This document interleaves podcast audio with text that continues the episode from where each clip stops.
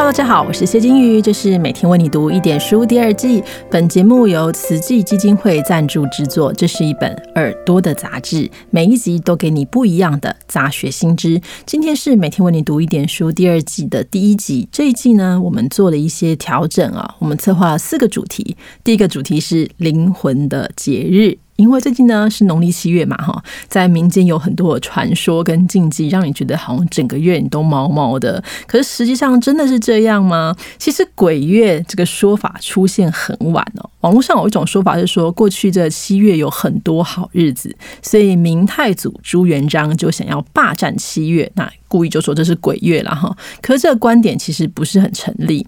那七月之所以成为今天的鬼月，最早其实跟气候。这节令是有关系的，因为一年十二个月当中，农历七月刚好是一年的中间，又是下半年的开头嘛，哈，在古代是属于秋初，这农作物出熟的时候，所以它一开其实是一个丰收的庆典，利用丰收之余，好好的祭祀祖先呢。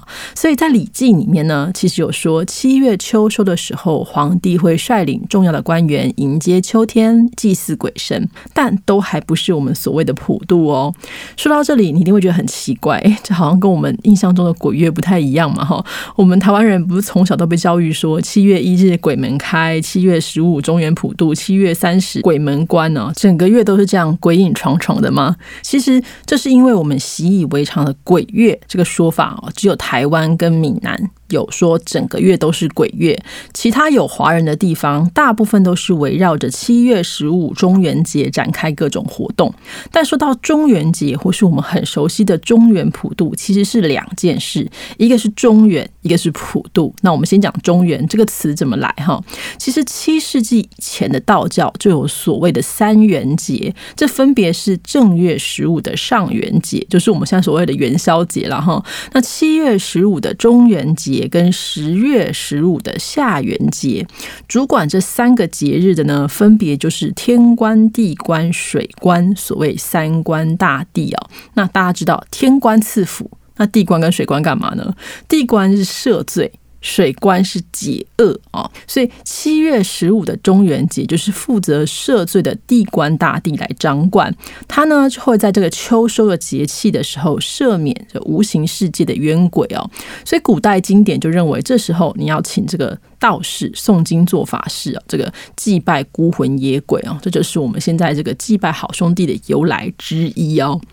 道教呢，大概是在汉晋时候逐渐形成一个信仰。到了南北朝的时候，来自印度的佛教在中国开始发扬光大。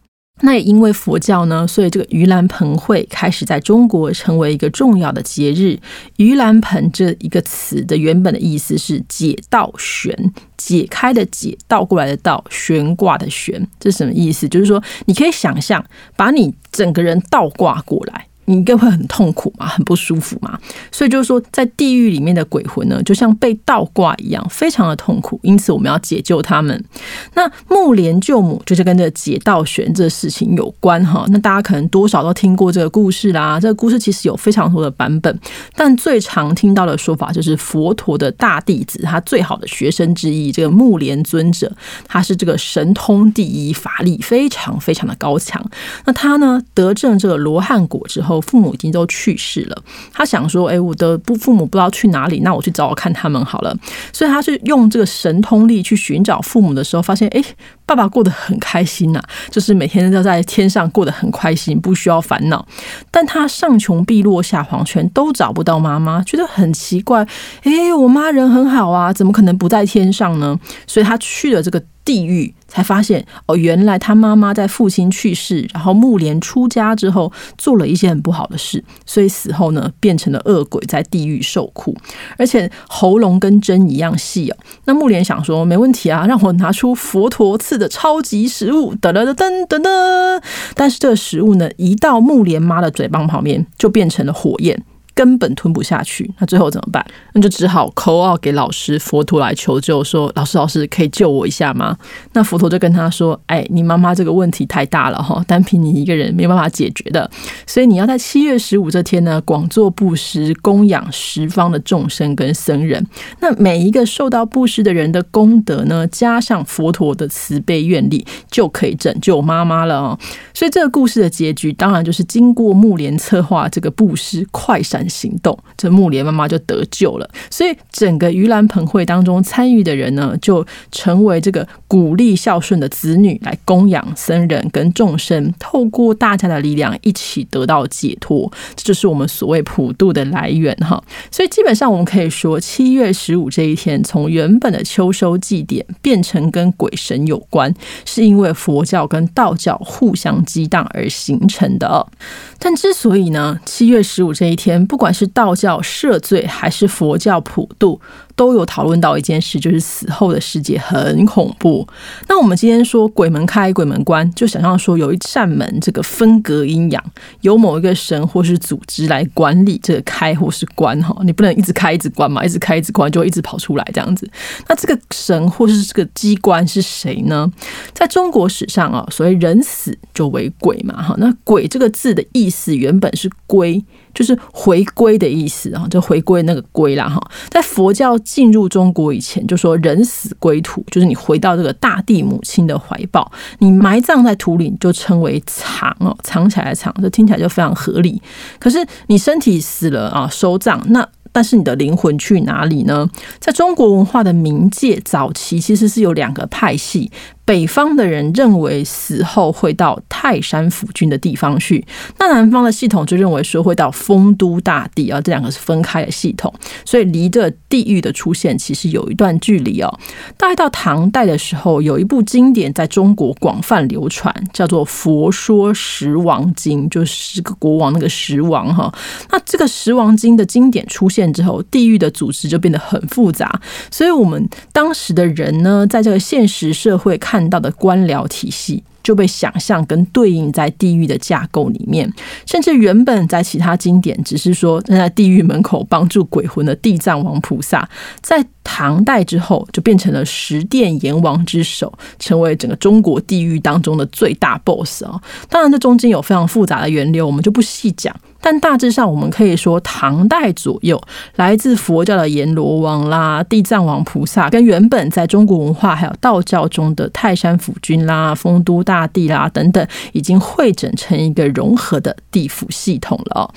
那我们再回来一开始的问题，就是中元节、盂兰盆节原本都是指七月十五左右，那为什么我们现在想到的鬼月是一整个月呢？这跟唐宋之后的发展有关哦。我们可以说，在唐代七月十五，你要帮助鬼魂这件事情被确立下来，加上秋收的时候，我们需要欢庆，然后呢，再加上。宋代之后，庶民文化积极的发展哦，所以即使是有点恐怖的鬼节，变成了一个庆典。那南宋的孟元老在回忆北宋的时候所写的这个《东京梦华录》当中写的中元节这个条目，你就可以略知一二哦。那不只是整个城市热闹非凡啊，他说的是一整个月就是这样子一直在准备它。那他就说呢，七月十五中元节之前。市井啊，市面上就卖了很多这个名器啦、靴鞋啦、衣服啦、假的这个腰带啦、五彩衣服啊，或者纸糊的东西，就开始卖这些。那其实就是供养这些鬼魂嘛，哈。那另外还卖什么？卖这些供给的这些花果啦，等等，还有这个硬的木莲金哈，那还会做一个假的这个盂兰盆哦，然后在上面放一些衣服啦、纸钱啦，然后把它焚烧掉。那也会扮演很多这个木莲救母的杂剧等等等等的哈。那前一天呢，就会卖一些这个铺设这个摆设的东西啦，还会卖这个鸡冠花。为什么卖鸡冠花？这个鸡冠花叫洗手花，就是给这个鬼魂洗手用的。